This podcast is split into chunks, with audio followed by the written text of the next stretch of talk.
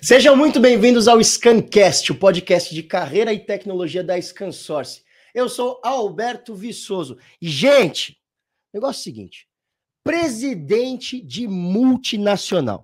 Presidente de multinacional é um dos cargos mais almejados por todos os profissionais em todo o mundo. Mas como se constrói uma carreira para chegar nesse cargo? Você já parou para pensar sobre isso? O que é preciso para atingir esse cargo.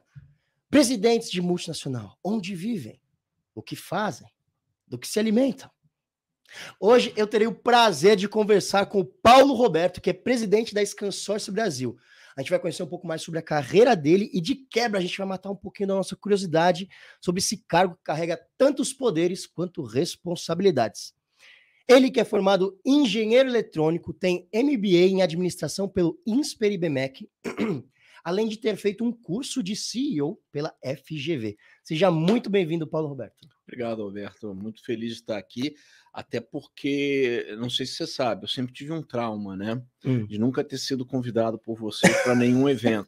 Isso vai me ajudar, inclusive, na terapia. Eu vou diminuir o número de sessões, porque isso, essa questão já está resolvida. Mas é um prazer estar aqui com vocês. Prazer é nosso, mas fica tranquilo que depois dessa, dessa entrevista vai alavancar sua carreira, tá bom? Deus quiser, cara. Sempre bom. E é claro que você não pode deixar de lembrar, você não pode esquecer que tem código do Scan Game. Vai aparecer a qualquer momento no chat. 400 pontos no Scan Game para você. Então fica ligado. Alberto, na boa, 400 é pouco, tá? Para uma entrevista aqui comigo. Vamos aumentar isso para pelo menos 500. 500 pontos? 500 pontos, por favor. Cara, programa de hoje tá valendo, hein, pessoal? 500 Isso é poder. O cara chega aqui e fala: não, não, vamos dar 500. Então fechou, 500 pontos. Antes de começar aqui entrar um papo, eu vou falar um negócio aqui, uma visão minha particular sobre o Paulo não tinha falado sobre isso antes. Eu trabalhei aqui nessa empresa de 2008 a 2013. Eu tive o prazer de conhecer o Paulo Você antes frequentava daqui. a empresa, né? Frequ é, frequentava. Eu tava aqui, né, de vez em quando, fazia umas coisinhas, enchia o saco do pessoal, atrapalhava umas reuniões. Né, gente? Mas é fazer o quê? É a vida. E o Paulo, gente, é uma simpatia. Não sei em qual câmera eu estou. Tô nessa aqui. Pessoal, isso é uma coisa que é muito interessante e eu, e eu friso. O Paulo é um cara muito legal, simpático, atencioso, e isso é uma coisa que é raro da gente encontrar por aí nos profissionais. Isso eu acho muito interessante, Paulo. Parabéns, Obrigado. Paulo. Obrigado. Parabéns. Eu só, a gente demorou tanto para te convidar, mas também quando você veio, Obrigado. eu vou fazer a introdução dessa. É verdade, o cara é uma simpatia, gente. Vocês precisam conhecer ele. Paulo, para começar, fala de você, mas da sua vida, da sua família, onde você, de onde você veio, cara? Cara, carioca, flamenguista, né? Uh, nascido no Rio, né? Mas já em São Paulo, acho que mais tenho mais tempo de São Paulo já do que eu tinha do Rio, tá? Uhum. Então sou um carioca paulista. Sim. Mas a gente não perde as origens, né? Uh, sou fi um filho de uma. Tenho um irmão mais velho, uma irmã mais nova, um irmão mais velho com necessidades especiais, filho de um pai militar e uma mãe professora. Olha. Pai carioca, mãe mineira, o que quer dizer que eu tenho metade do meu sangue carioca e metade do meu sangue mineiro. O que é bom, porque equilibra. Quando o Paulo está muito folgado, sabe aquele estilo carioca? Ah, não, isso aí nós vamos fazer. Aí vem o mineiro e fala, oh, menos, menos, então dá um equilíbrio. Então, nasci no Rio, cresci no Rio, comecei a minha vida profissional por lá, estudei lá, acabei estudando aqui também em São Paulo, me mudei para cá em 1992. Aqui casei, tive minhas duas filhas, Beatriz uhum. e Caroline, e estamos aqui na Escana. Que legal. Você construiu sua vida toda aqui. Você veio sozinho do Rio para cá?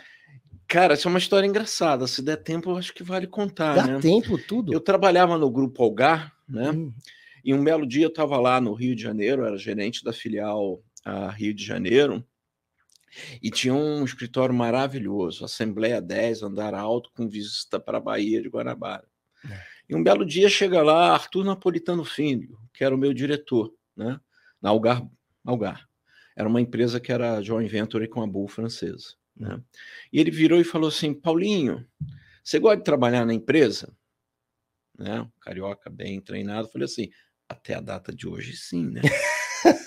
Aí ele falou, né? Quer saber se você gosta ou não? Eu falei, cara, gostar eu gostava, depende do que você vai dizer daqui para frente. Então, você sabe que o Rio está esvaziado, tem esse tal de Brizola aí, acabou com o Estado, você é um cara que a gente aprecia, você tem que vir para São, tem que ir para São Paulo. Se você gosta e quer continuar trabalhando na empresa. Aí eu pensei, né? Eu falei, mas Arthur, o escritório lá é na Rua Flórida, e se não me engano, a visita que eu vou ter lá é para a Marginal Pinheiro, Rio, né? Hum. Ele falou, é. Falei, cara, que downgrade, hein? Vamos precisar trabalhar um outro aspecto aí para compensar, né? Que é o financeiro. Né? Aí acabei vindo para São Paulo e sou feliz aqui, constituir família. Eu diria que eu gosto muito de São Paulo. Que legal, que legal. Eu gosto muito do Rio. Minha mãe é carioca também. Legal. Carioca de, de Nilópolis, meu pai é uruguaio. As misturas doidas da vida, né? E qual foi o seu primeiro emprego lá no Rio? Cara, é... eu vou te responder de duas formas, tá? Porque tem o primeiro emprego sem carteira formal. Justo. E tenho com carteira, né? Uhum. Meu primeiro emprego foi com 11 para 12 anos, né? Uh, meu pai, como um bom militar, durão, né? Eu chegava lá e falava assim: pô, pai, precisava de um dinheiro aí para umas figurinhas. Não, então, um pacotinho novo? Não. Aliás, pacotinho de figurinha tá na época agora, com Copa do da Copa do Mundo, né? É, e ele dizia não. Eu falei, cara, eu tenho que arrumar um jeito de ter dinheiro para não ficar tomando tanto não, né? Aí um dia eu percebi, eu falei, cara, vou arriscar. Eu ia para feira, né? Feira uhum. mesmo, feira de rua, e ficava ali quando vinha uma senhora, né? Muita carrinho pesado, bolso. Eu falava assim: posso levar para a senhora? Não, mas eu não vou cobrar nada para a senhora, não. Aí eu levava e no final do dia umas davam, outras não davam, mas era o suficiente para o figurinha. Então, quando o pessoal me pergunta qual era o meu primeiro emprego, eu digo que é esse, carregar as compras das pessoas Legal. lá na feira. E sem, co sem cobrar. Olha, olha a tática, né? Olha, olha deixava só. ali no sentimental, né? É. A senhora dá o não, quanto puder, quanto, o coração quiser, da senhora né? tiver disposto. E aí ajudava ali nas figurinhas, nos sorvetes, né? Então eu digo que esse foi meu primeiro emprego não formal.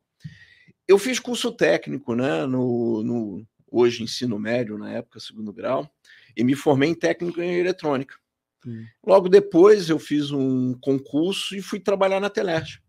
Então, meu primeiro emprego formal foi como um técnico da, de central telefônica da, da Telege. Eu trabalhava no, no plantão de meia-noite às seis, né? E estudava depois engenharia no horário diurno. Era um, um vida... desafio, mas é. era. mas foi interessante. Cochilava quando dava. Cara, tem história também, tá? Nesse negócio. Porque a primeira vez que eu cheguei lá no plantão, eu tinha 17 para 18 anos, tá? Esperei completar 18 anos para poder ser contratado sem problema, de ser menor.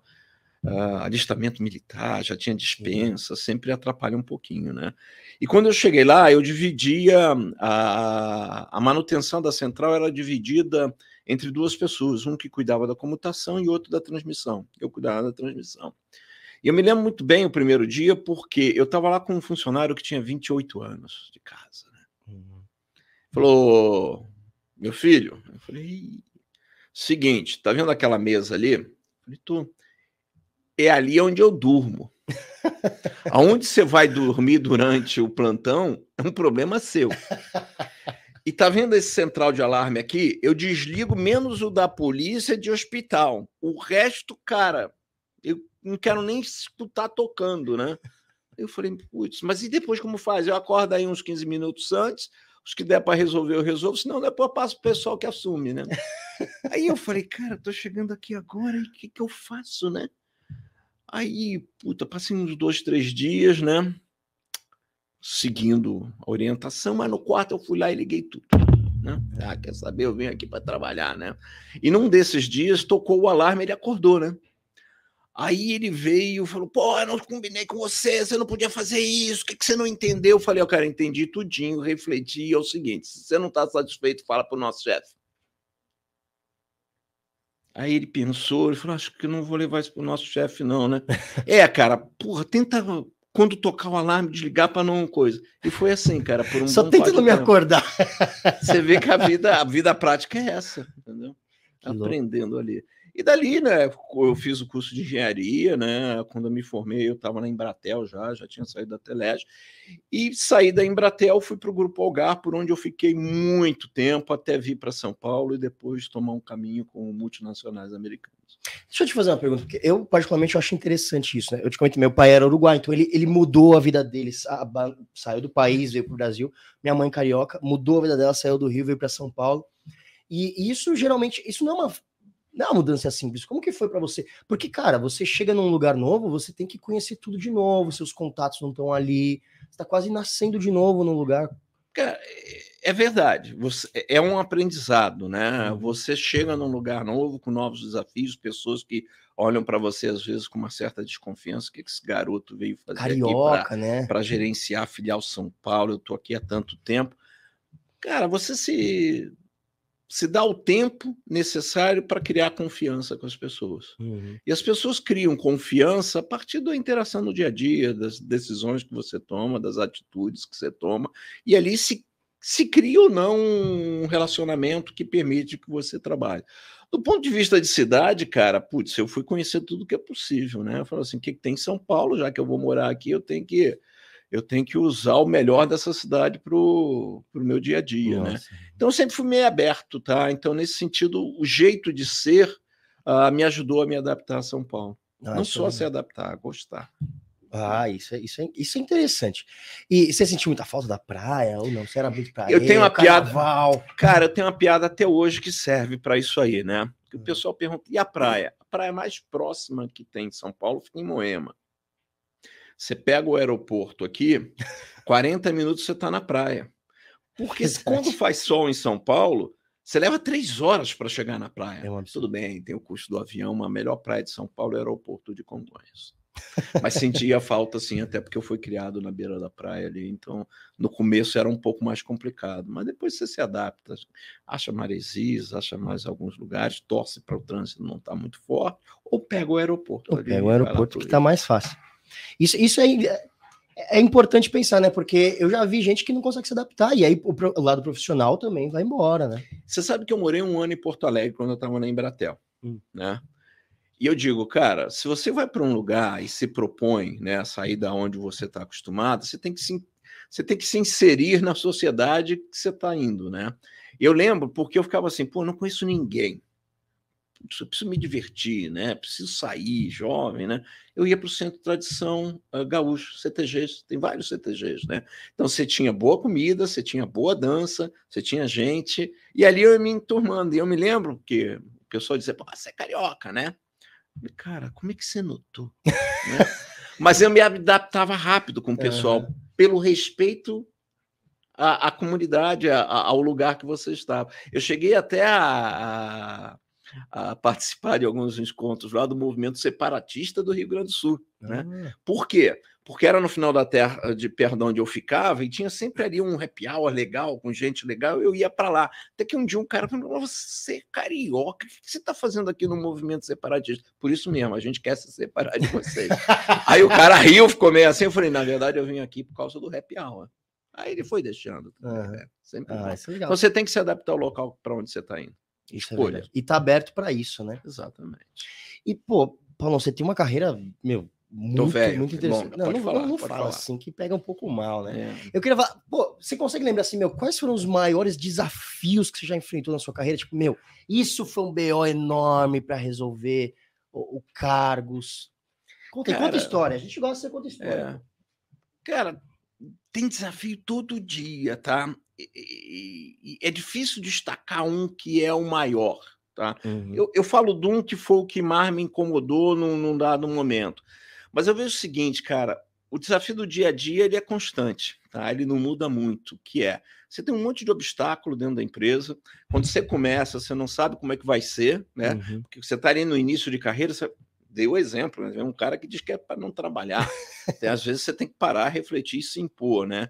Às vezes você tem um chefe que não é o melhor do feedback, aquele cara que te orienta, não chega a ser um mentor. Então você tem que encontrar o teu caminho de desenvolvimento ao, ao paralelo de alguns obstáculos. Uhum. E quando você vai crescendo, obviamente, você tem que cuidar de outras disciplinas, você tem que olhar de, ou- de outra forma para esse dia a dia, né? Até se preocupando com a formação das pessoas, como é que eu desenvolvo a minha equipe, como é que eu faço. Então, desafio você tem para todo dia. E tem o desafio de mercado, né? Uhum. Que pô, esse ano aqui nós temos inflação, esse ano aqui nós... Eu, quando comecei, a gente tinha uma inflação de 40% ao, ao, ao, ao mês, tá? E esse foi um desafio muito difícil que eu tive, porque a gente tinha um controller na, na França, que era um belga, e eu tentava explicar qual era a formação de preço que a gente fazia para uma licitação, hum. que obviamente se eu ia receber em 90 dias, eu contemplava a inflação, se eu soubesse se o cara ia me atrasar 10 dias o pagamento, tinha mais 10 dias de inflação, na verdade, se ganhava a licitação se você fosse preciso com relação a todos esses custos indiretos de inflação. O preço do produto era muito pouco relevante uh, ali para você ganhar a questão. E a gente tinha uma dificuldade muito grande uh, em convencê-lo de que eu ia botar um uplift digital para cobrir a inflação. Ele não conseguia entender. E ele definiu que vinha no Brasil. E eu fiquei ali, cara, falei, como é que eu vou mostrar para esse belga falando francês, uhum. às vezes o inglês, menos português? O que, que é inflação? É difícil você mostrar uma inflação de 40%. Aí, cara, veio uma inspiração, eu brinco inspiração divina, né? falei, cara, eu vou fazer um negócio. Eu peguei esse cara no hotel, mostrei para ele o custo do táxi, eu fui almoçar com ele naquele dia, falei, ó, o almoço é mais ou menos isso, o táxi de volta mais ou menos igual ao de, de vinda, uhum. e um jantar um pouco mais do que um almoço. Ele falou: beleza, eu não quero que você gaste, toma aqui dinheiro para três dias. Multipliquei por três dias e dei para ele. Segue isso aqui. Ele falou: não, não estou entendendo. Segue, porque aqui a gente vai sair a explicação. No segundo dia, ele virou para mim e falou assim: Cara, agora eu entendi. Hoje ou eu volto a pé, ou eu não almoço, ou eu não janto. Pois é, essa é a realidade de uma inflação a 40%. A partir dali a gente ganhou respeito e a formação de preços ficou mais difícil. Esse foi um dos grandes obstáculos que eu tive. Mas você tem obstáculo todo dia como esse, tá? E, e o que para mim é mais importante é assim, você ser pragmático. Tá bom, eu não vou ser vencido pelo obstáculo. Como é que eu... Uhum. Como eu dou a volta nele? Como é que eu dou a volta nele, né? E, e é legal, porque desenvolve uma forma de pensar que te ajuda muito no dia a dia. Isso é muito legal. É, é o que as pessoas chamam de pensar fora da caixa, né? O que será que é essa caixa? Mas é legal, usar criatividade para resolver os problemas. E aí, então tá, esse foi o maior desafio. E qual que você considera que é o maior sucesso da sua carreira assim? Você fala, putz, isso aqui eu vou contar para os meus filhos, suas filhas, tem duas filhas, é. que você vai falar, olha, isso aqui, sentar um dia, falar, vou contar o maior sucesso da minha carreira para vocês. Cara, você fez uma pergunta que eu posso derivar em duas, tá? É, sucesso da vida e sucesso da carreira. Melhor, gostei. Né? O sucesso da minha vida foi ter criado elas e ter deixado elas no estágio que elas estão hoje, pessoas formadas, a contribuir para que elas formassem os valores delas, as percepções de mundo e que pudessem andar com as pernas, com as suas próprias pernas, tá? Isso eu costumo dizer que é o meu maior sucesso de vida. Do ponto de vista de carreira, cara, eu aprendi a tornar as coisas simples, tá? Uhum que, que eu chamo de sucesso de carreira, né? Toda vez que eu entro numa empresa, eu entro com o seguinte pensamento: eu pode ser que eu fique aqui pro resto da vida, pode ser que eu saia daqui. Mas se eu sair, eu tenho que deixar essa empresa melhor e sair dela melhor. O que para mim significa ter contribuído para a empresa, mas quando eu digo contribuir para a empresa, é para que ela cresça a partir do crescimento das pessoas e do desenvolvimento das pessoas que fazem parte dessa empresa. Então, isso é parte do meu propósito e parte do meu sucesso. E claro, eu acho que a gente aprende com todo mundo, tá? E, e, se eu puder sair melhor dessa empresa, eu conseguir preencher isso aí, isso é sucesso de carreira para mim. Eu brinco, né, aqui com o pessoal da Scan, que eu digo que eu não sou presidente, né? Eu estou presidente, tá? Eu sou o Paulo. Se perguntou lá, carioca, pai, tá? A gente passa por várias posições, né? E pode ser que amanhã alguém vire e fale assim: ah, tem um projeto aqui na Scan diferente, você tem que sair da presidência, mas vai desenvolver isso. Pode ser interessante. Uhum. Então, a gente tem que ter a noção clara de que o que a gente é é pessoa e o que a gente é é ser humano. E é isso que compõe a gente. A gente está numa posição. Eu podia terminar aqui com essa citação, Roberto Paulo, mas a gente vai continuar. Bonito, gostei, sabe as palavras. Isso, qual, qual é a idade dos seus filhos? Tem 22. São, são gêmeas. São gêmeas? São. Mas uma é São Paulina, outra é corintiana. Aí você já vê uma certa diferença de perfil, né? Aliás, hoje. Bom, deixa pra lá. É, não, eu não, não gosto muito de futebol, a gente não entra nesse assunto. É, não, não, sei quando vai para o ar essa, essa entrevista. Quem sabe ela pode ir no ar depois do jogo de volta que o São Paulo virou para cima do Flamengo, mas não vamos falar sobre isso, né, Roberto? Melhor não. E fala aqui pra gente, você já cometeu algum erro na sua área profissional? Uhum. Ou para se tornar presidente de uma empresa, de uma multinacional, a pessoa tem que ser perfeita? Na verdade, não existe perfeição. Tá? É, não existe perfeição em absolutamente nada, até porque não existe verdade absoluta. A forma de você enxergar a perfeição é de uma forma, a forma de outro enxergar a perfeição pode ser bem diferente. Né? Então, o conceito de perfeição ele é meio suspeito. Hum. É, o que sim está claro para mim é todo mundo comete erros toda hora, tá? Uh, e o segredo para crescer está em aprender com seus erros. E se a gente puder não repeti-los, isso é uma contribuição enorme. Então, cara, errei 500 mil vezes, né? Hum. Às vezes, quando eu paro, eu falo assim, putz, esse erro lá, que ele foi bonito, né? de pensar que o mercado vai ser de um jeito, antecipar de que o lançamento de um produto vai ter sucesso. E aí, quando você para e vê que você não conseguiu fazer direito, se pare, se você tiver. E, e normalmente as pessoas não dedicam muito tempo para analisar as falhas e os insucessos. Uhum. E eu uhum. sempre digo o seguinte, cara, o grande contribuidor que a gente tem para aprender estão nos insucessos. Porque o sucesso a gente fica cercado de louro, né? Pô, tá fantástico, você arrebentou, o vendedor foi lá, cara, você fechou um projeto de 10 milhões, esse cara é bom, né? E, e o pior, não, você passa a acreditar que você é, é bom mesmo, tá? Uhum. E pode ser que seja, mas o insucesso, ele te permite ver o caminho do aprimoramento. Tá? Então errei muitas vezes, mas eu acho que aprendi cedo que era olhar onde eu errei e falei, cara, isso eu não vou repetir, isso eu não vou repetir, isso eu não vou repetir, isso eu não vou repetir. Era meio mantra, tá? Então eu fui tentando cometer erros originais, continuo os cometendo aí. Isso é muito legal. Tem uma frase que eu não vou me lembrar do o, o autor dessa frase, mas ele diz: Eu prefiro cometer grandes fracassos do que pequenas vitórias. É isso aí. Então, olha só. E, e isso é muito louco, né? Você, pô, você deve, já cruzou com tudo que é tipo de, de profissional é, no mercado. Você acha que. É, vou te fazer uma pergunta assim: as pessoas que têm mais sucesso na carreira são as pessoas que lidam melhor com o erro? Algumas sim, eu diria que, que, que é fundamental, tá? Porque aquele que não lida e tem sucesso, ele vive numa, num estresse interno, num, num processo que eu acho que não é saudável. Uhum. Então, lidar com o erro é fundamental para que você possa prosseguir na tua carreira, na tua jornada, de uma forma equilibrada, tá? Uhum. Se você achar que não vai errar e se culpar demais a partir dos erros que você comete, cara, você não consegue, né? A coisa fica muito difícil para você encontrar o equilíbrio que é necessário para continuar a tua carreira, né? Então, eu digo que não. O profissional de sucesso é aquele que sabe que vai errar, sabe que pode aprender com o erro e tenta aprender com o seu erro e não repeti-lo, tá? Isso torna você humano. A gente é humano, cara. Já que a gente é perfeito, é o pior erro que a gente pode cometer. E ter a certeza de que a gente vai errar.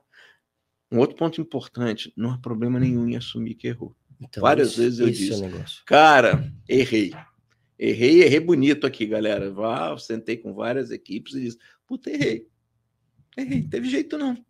Mas, no final do dia, você cria cicatrizes, né? As feridas são cicatrizadas e elas te ajudam a ser mais forte no dia a dia. Isso é legal, porque a gente sabe que tem muita gente que esconde, né, o erro. Ah, Viu sim. que fez uma cagada e não, fica Ou quieto, tenta transferir, né? Transferir, isso. Mas olha, olha aí quando, quando você vai subindo na tua carreira, né?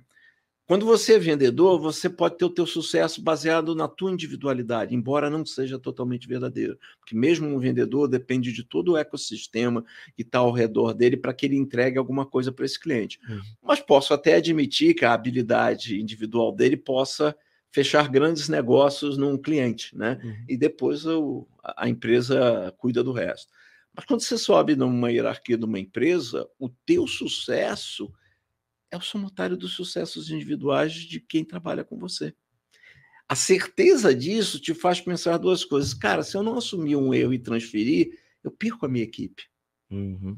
E aí, o que, que eu vou? Como é que eu vou ter sucesso se eu já perdi a minha equipe?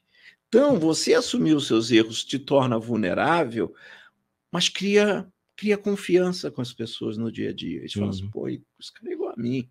E a gente é igual, muito mais igual do que, de- do que a gente imagina.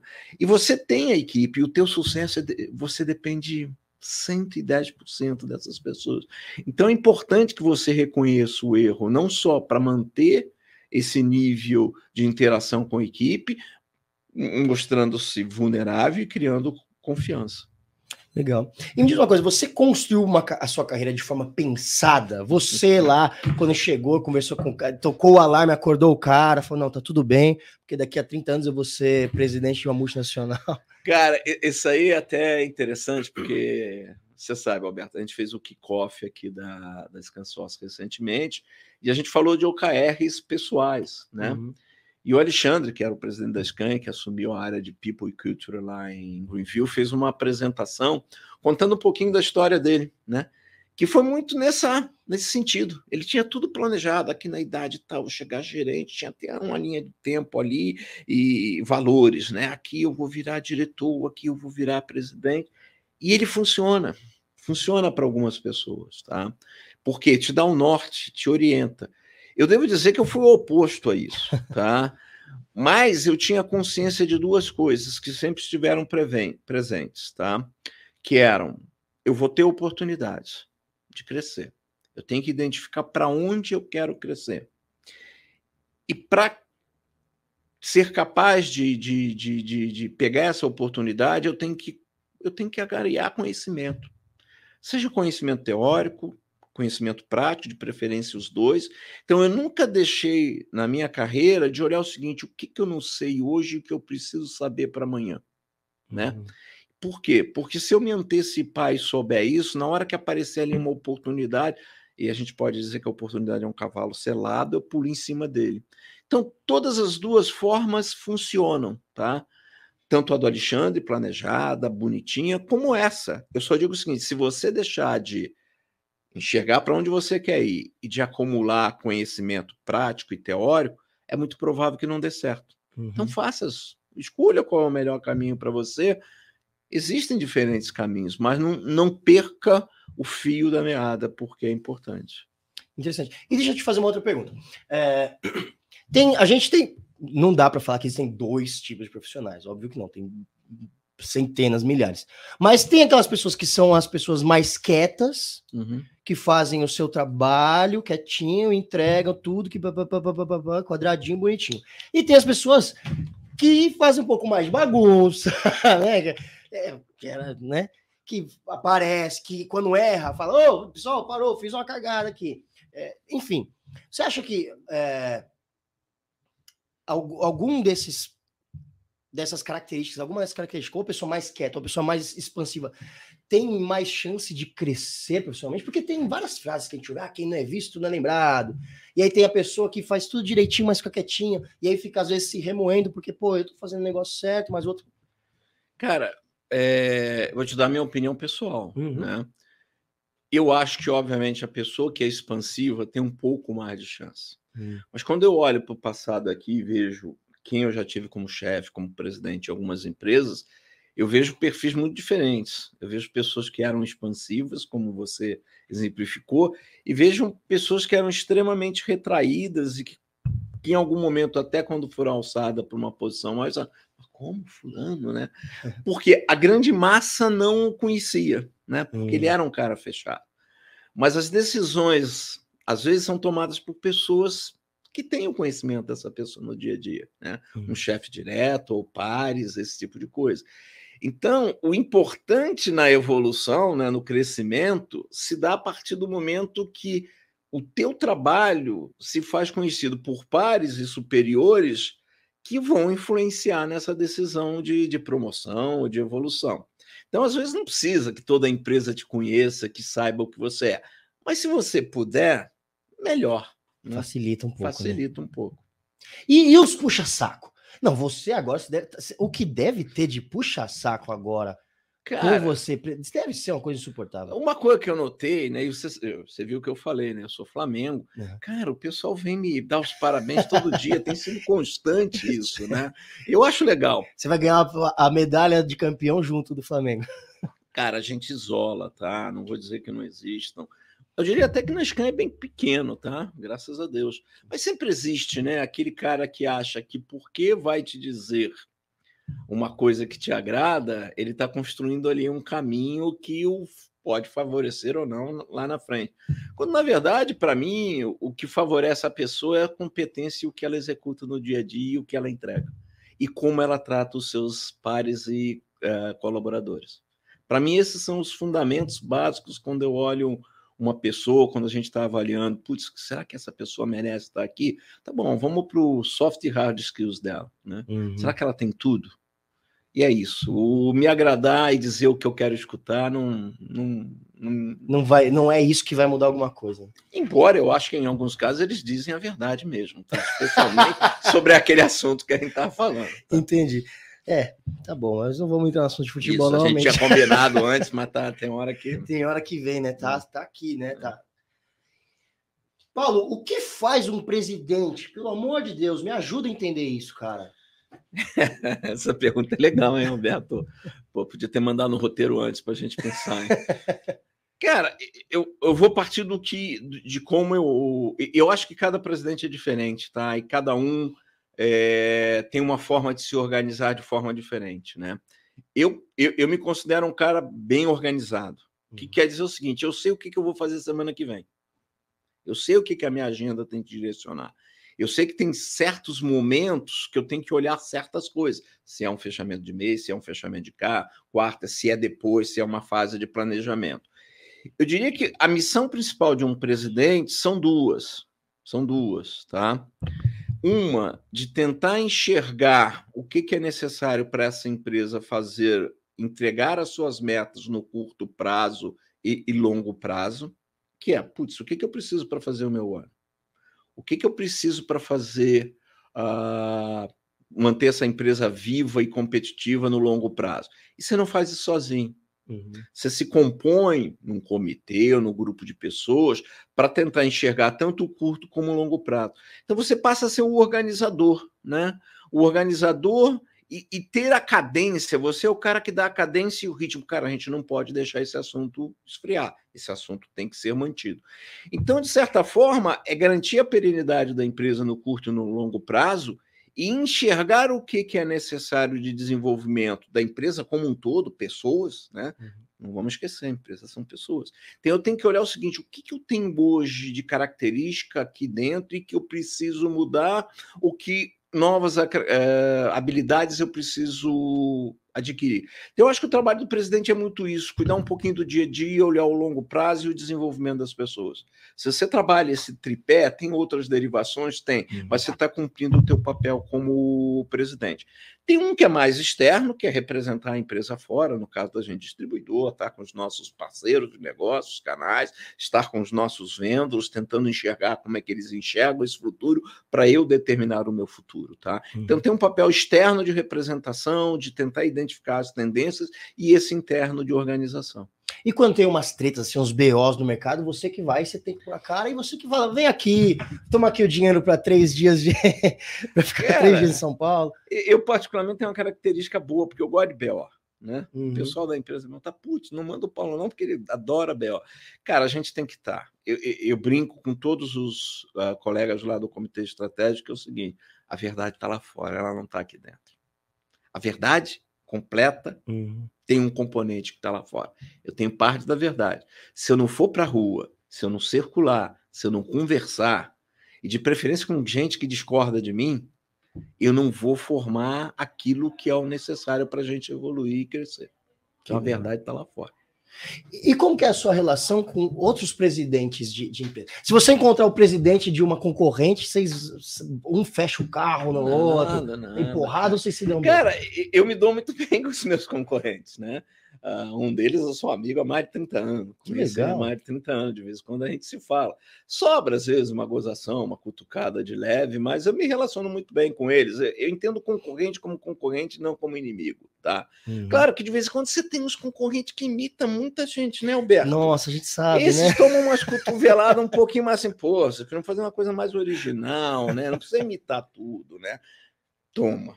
Mas o cara absorve bem, né? Depois me devolve em outro. A gente, a gente se cutuca, mas se respeita. Que legal. E, e como você se prepara para ser um presidente? Você fez um curso de CEO na FGV. Cara, que, que, como que é isso? Que legal. É, cara, na verdade, você não tem. Até para falar desse curso, ele é um curso bem legal, mas. É, e te digo a grande contribuição que, que, que, ele, que ele me deu, tá? Mas você vem se formando. Uhum. Qual é o grande segredo na minha modesta avaliação? Você tem que entender a empresa como um todo. Não basta eu entender só da área comercial ou só da área de produtos. Tem que entender um pouco do financeiro, sou um distribuidor, tenho que entender de logística. Para entender de logística, eu tenho que entender de imposto nesse país. Uhum. Então, se a intenção de alguém em algum momento é ter um cargo mais generalista, como um de presidente, ele tem que ganhar conhecimento de várias áreas da empresa, pouco de marketing, pouco de finanças, pouco. Você não vai ser nunca o especialista. O especialista é o diretor de logística, sobre logística. Mesma coisa a questão financeira ou fiscal. Mas você tem que ter um conhecimento que te permita fazer o julgamento e as escolhas que vão ser necessárias. Então, eu digo que a formação é ir é, é no dia a dia. Uhum. Então, eu uhum. sempre, por exemplo, uma coisa que, que, que até comentei numa reunião ontem com um parceiro, né? Eu, quando me formei em engenheiro, ainda sou, tá? Porque eu pago crédito. Tem uns colegas aí da empresa que pararam de pagar, eu digo que são formados em engenharia, né? Eu comentei para ele que quando eu me formei em engenheiro, eu nunca imaginei que eu ia entender tanto de imposto como eu entendo hoje. Porque ele foi fundamental para o sucesso. Ah, para onde eu vendo, de que forma eu vendo, como é que eu me beneficio, como é que eu uso um benefício fiscal a meu favor, esse tipo de coisa. Então, se o cara vai para uma posição de presidente, ele tem que estar tá pegando e o principal, tá? Que é no aspecto de gente e gestão. Uhum. Se você não entende, do ponto de vista gente e gestão, como unir essas pessoas, como tirar delas o máximo, como desenvolvê-las, você pode entender de todas aquelas áreas técnicas que eu te falei, mas você estará falhando no principal componente de sucesso, que são as pessoas. Sem elas, a gente não vai chegar em nenhum lugar. Então, eu olho essas áreas técnicas todas e eu sempre digo que eu coloco gente de gestão, RH, cultura e pessoas, não importa o nome que as pessoas deem, acima. E não é porque ah, é, é mais importante. É, é mais importante, uhum. porque é aqui que eu vou dar a formação para todas essas áreas técnicas terem sucesso, tá? O curso da GV ele tenta passar por várias disciplinas como essas, não, putz, não.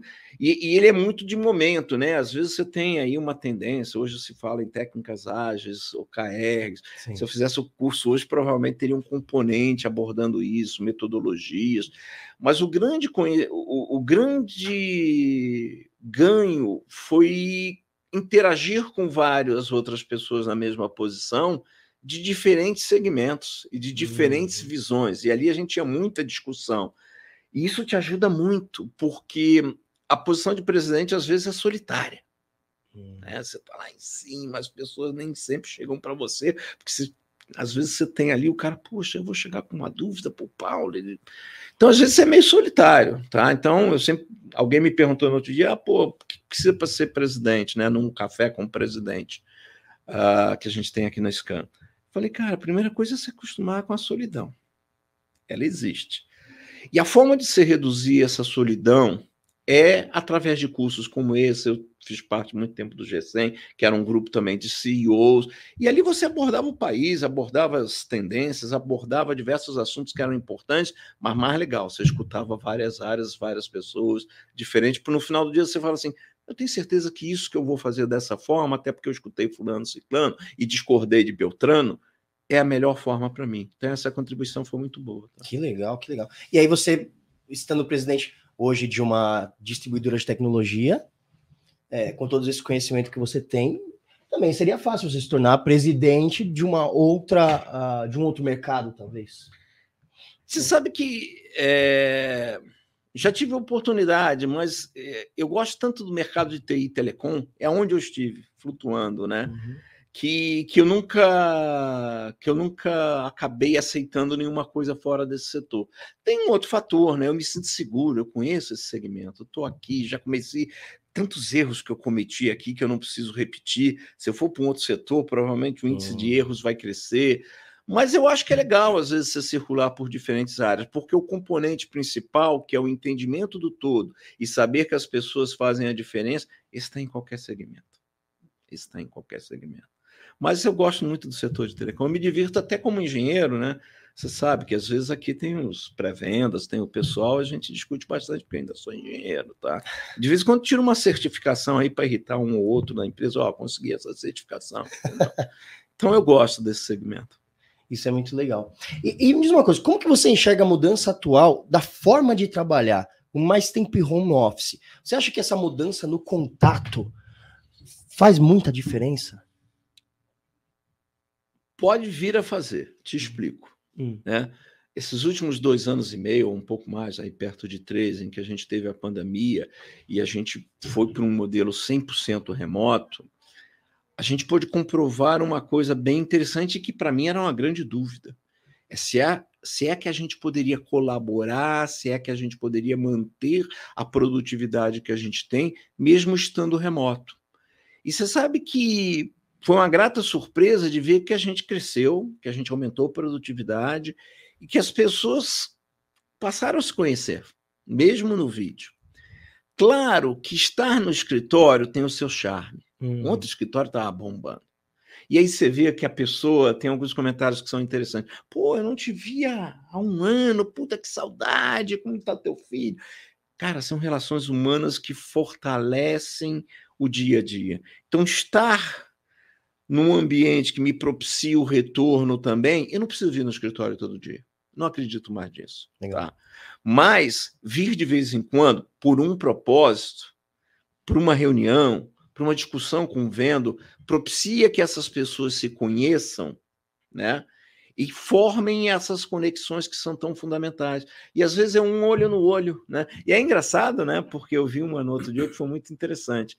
A pessoa viu um funcionário aqui e falou assim: Cara, não imaginava que você era tão alto, porque lá no vídeo todo mundo é da mesma altura, né? É. Então, de vez em quando, você tem umas surpresas assim, que só no, no, no, no, no contato ali diário, presencial, você vai ter.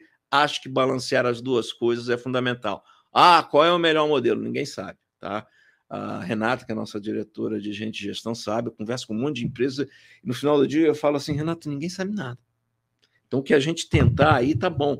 Café com o presidente, eu vou tentar que seja é, presencial, né? Porque eu acho essa interação importante. No outro dia a gente estava fazendo um processo de discovery aqui para o desenvolvimento de TI. Eu falei, cara, pode ter o pessoal de Curitiba, pode ter o pessoal de São Paulo, mas o pessoal de São Paulo presencial, o pessoal de Curitiba presencial.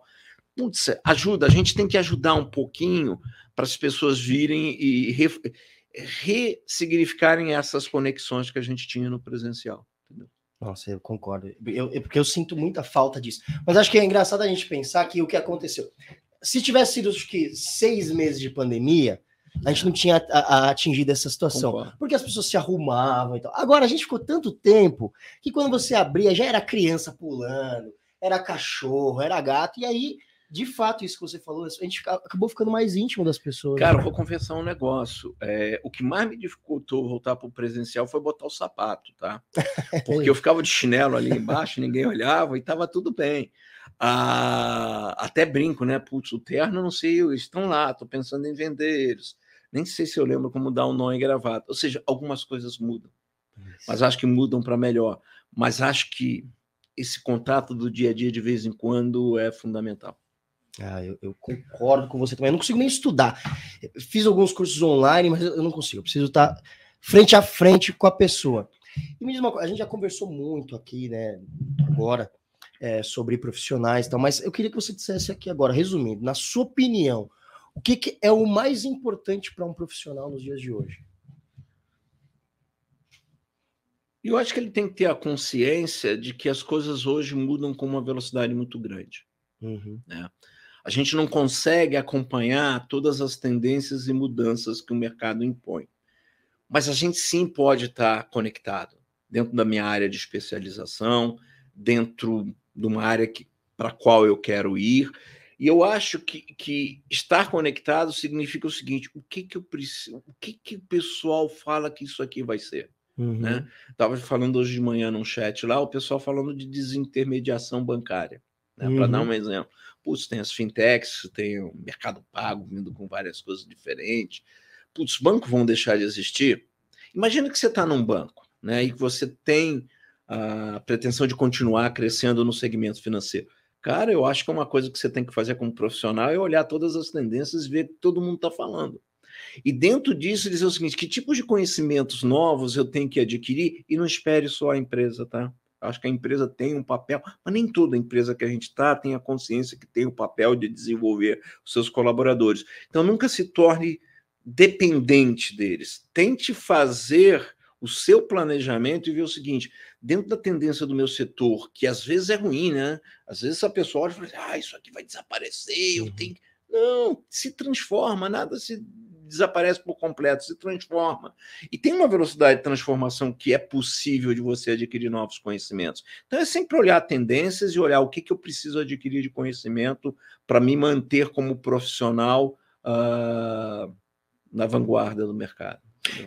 E, e, hoje a gente tem essa, essa, essa, curiosidade, esse fato que as pessoas estão vivendo mais tempo, estão trabalhando cada vez mais. As pessoas falam que já tem seis gerações trabalhando juntas e tal. É, você acha que as pessoas, os mais jovens, têm mais essa qualidade ou não tem nada a ver isso? Tem muita gente. Tem jovem que é travado, tem. A gente tem os perfis uh, muito diferentes. Mas se tem uma característica comum essa geração que chega, é acesso à informação. Hum. Cara, pega a tua infância, pega a minha infância. Putz, eu não tinha internet, eu não tinha um não celular. Tinha eu ia descobrindo as coisas lendo a revista semanal ou mensal que chegava lá em casa e ouvindo o jornal na televisão. Passar na frente da banca para ficar vendo notícias. ouvir as manchetes. Nossa, Hoje não, o hum. pessoal num clique de celular tem todo o update. O que sim dificulta, porque também tem o contrário, é o seguinte: o que, que eu faço com essa massa tão grande de dados e informação? Então você precisa filtrar. Então, uma coisa que eu sempre coloquei para minhas filhas era, cara, você tem que tentar filtrar, porque você vai ser bombardeada de tanta coisa que você tem que separar o que eu chamo de trivial para o vital. Uhum. O vital para mim pode ser diferente do vital para você, até em termos de profissão. Mas tira o trivial, tem um monte de coisa ali que curiosidade, né? Uhum. Mas você tem que tentar distinguir o trivial do vital. Na hora que você consegue isso aqui, você consegue capturar do, do, dessa avalanche de dados aquilo que é importante para você no dia a dia. Acho que essa geração vem muito mais preparada para tentar fazer o analítico desses dados, porque eles estão acostumados a serem uh, bombardeados. Re, bombardeados. Se você pega algumas gerações que estão aqui dentro, a gente já tem um pouco mais de dificuldade. Mas nada que também não possa ser desenvolvido, entendeu? Uhum. Nada que não possa. Mas é interessante você falar sobre essa análise de, do trivial para o vital, até para você descobrir no que você vai se aprofundar, porque hoje em dia tudo é raso. Eu não conheço, eu conheço um monte de gente que nunca leu um livro na vida. O Cauã Raymond, Raymond falou, não, foi o Caio Castro. Falou, ah, eu nunca li um livro na minha vida. Que azar, né? Que azar. Que, que, azar. que, que triste. Ah. E o cara falava com certo orgulho, não entendi, mas eu É, eu lembro disso. É, galanta. Mas... Tem outros predicados. Falar o que, né? E, e, o que você diria, vamos lá, agora pegando dicas com o presidente. O que você diria para um jovem que está buscando o primeiro emprego? Você volta lá para o Rio de Janeiro, com o cara 28 anos na. você sabe que aqui na SCAN a gente tem estagiários e menores aprendizes, né? Uhum. E eu faço todo o começo de ano fiscal uma reunião com eles. O sinal está para ser marcado, né? E as menores aprendizes, vou, vou reproduzir o que eu digo lá para eles, porque eles perguntam, né?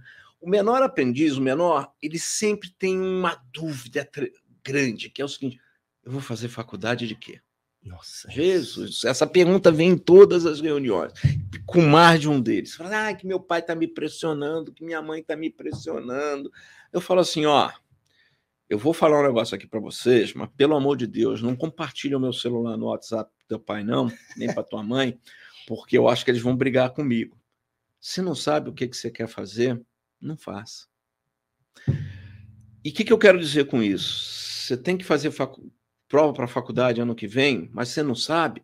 Vira para o teu pai e fala o seguinte: pai, eu não vou fazer não, mas eu vou continuar ganhando conhecimento prático e teórico. O que, que eu quero dizer com isso? Você está aqui na Scan, você tá na área de contabilidade, quer ir para vendas para ver se é por esse caminho que você vem. Você tem uma mobilidade, não seja na Scan, seja em outra empresa como menor aprendiz. Hoje tem cota, então tem uma, uma abertura maior para que a gente tenha o menor, né? Uhum. Então, cara, se você está em contabilidade e sentiu que não é aquilo, quer experimentar, pega um ano experimentando, divide ele ao meio, experimenta duas áreas, marketing e alguma coisa, porque ao final desse um ano você vai estar. Tá com mais certeza daquilo que você quer fazer.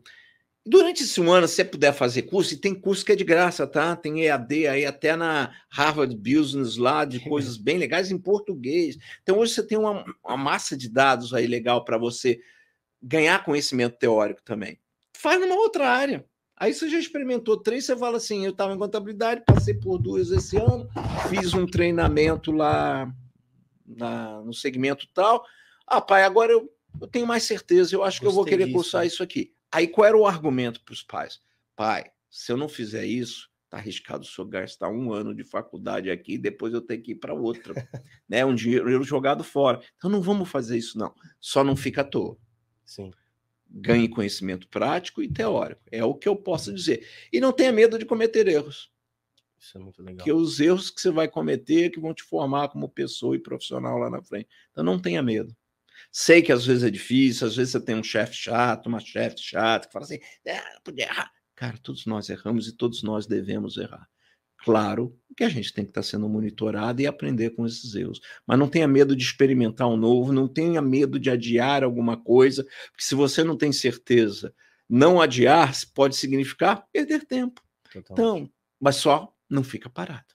Isso é ótimo, porque é, é essa é uma questão que eu tenho, que eu converso com vários amigos, porque é isso.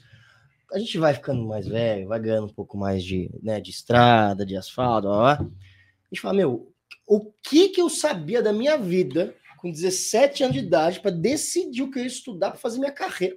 Nada. Tanto que eu fiz uma faculdade que pouco usei, né? Você fez de quê? Eu sou formado em administração e comércio exterior. Entendi. Que acabou, acabou. A vida é uma doideira. A, vida, minha vida também é isso. Os meus uh, não tem, né? Vamos, vamos conforme a, a banda toca. Mas eu, eu fui conseguir o estágio aqui, quando era Network One. É, e ainda fui, fui, trabalhando por causa desse meu jeito também maluco, foi ganhando espaço. E foi se descobrindo. Fui me descobrindo, mas aí em 2013, eu falei, inclusive o João era o meu chefe direto, o João que tá aqui. Eu virei pro João e falei, João, é, eu vou sair, cara. Ele falou, mas como assim? Que tinha, aberto, tinha aberto uma BU. Você não, não assim, pô, você fala muito, você não... não aguento mais.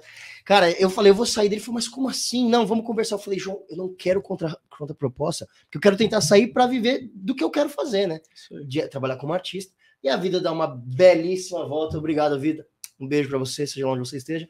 É, e aí, tô aqui de novo, trabalhando um pouco como artista. As. E as coisas se encontram. E, eu acho maravilhoso, porque aquilo me deu um background ótimo para chegar aqui. Por isso que eu falo para eles, não tenha medo de adiar, só que o, o adiar não significa ficar parado. É Experimente, teste.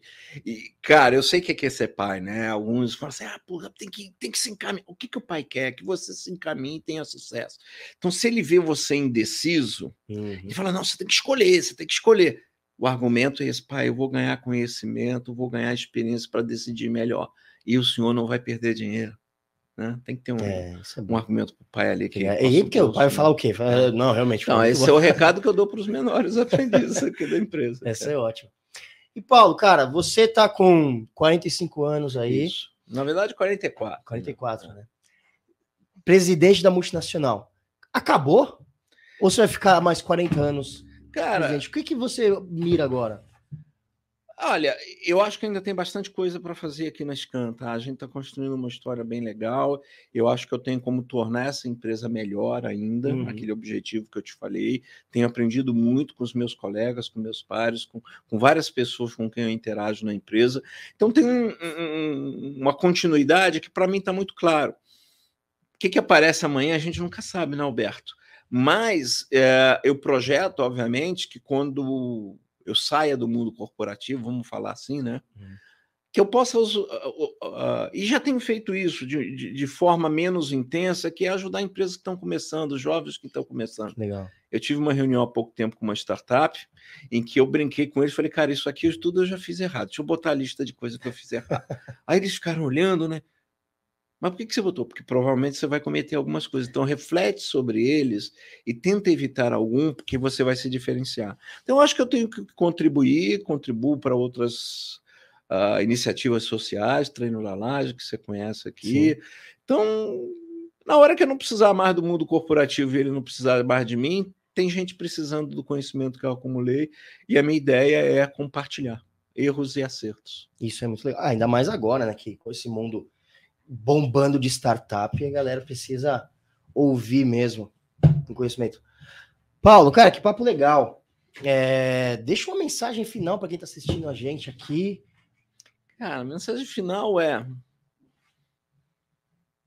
tentem, arrisquem, errem, mas tentem olhar para onde vocês querem ir e não fiquem parados. Tem sempre alguma coisa que a gente pode fazer para nos desenvolver e não esqueçam do desenvolvimento do cara que está do teu lado. A melhor forma de você aprender é ensinando. Isso está provado. Uhum. Então, toda vez que você aprender alguma coisa, coloque em prática e ensine alguém. E eu te digo, sempre volta. Seja do, do ponto de vista de conhecimento, seja do ponto de vista de energia. Então, arrisquem, treinem, cresçam, se desenvolvam e desenvolvam os que estão ao redor de vocês. Legal. Paulo, muito obrigado, cara. Prazer. Obrigado pela presença, obrigado por ter aceitado Isso. o convite. Obrigado Esse a você. papo cara. que é ótimo. Volte mais vezes, a gente pega um outro assunto. E, e lembra, né? 500 pontos, pessoal. 500, 500 pontos. pontos. Só, na, só, só no Scancast com o Paulo. Só no Scancast com o Paulo. Paulo, obrigado, cara, obrigado mais uma vez. Cara. Abraço. E é isso, o Scancast de hoje fica por aqui. O Scancast com o maravilhoso Paulo Roberto, presidente da multinacional ScanSource Brasil. Essa empresa que você está aqui no canal dela neste exato momento. Muito obrigado pela sua presença e fica ligado que a qualquer momento a gente está de volta com mais um Scancast.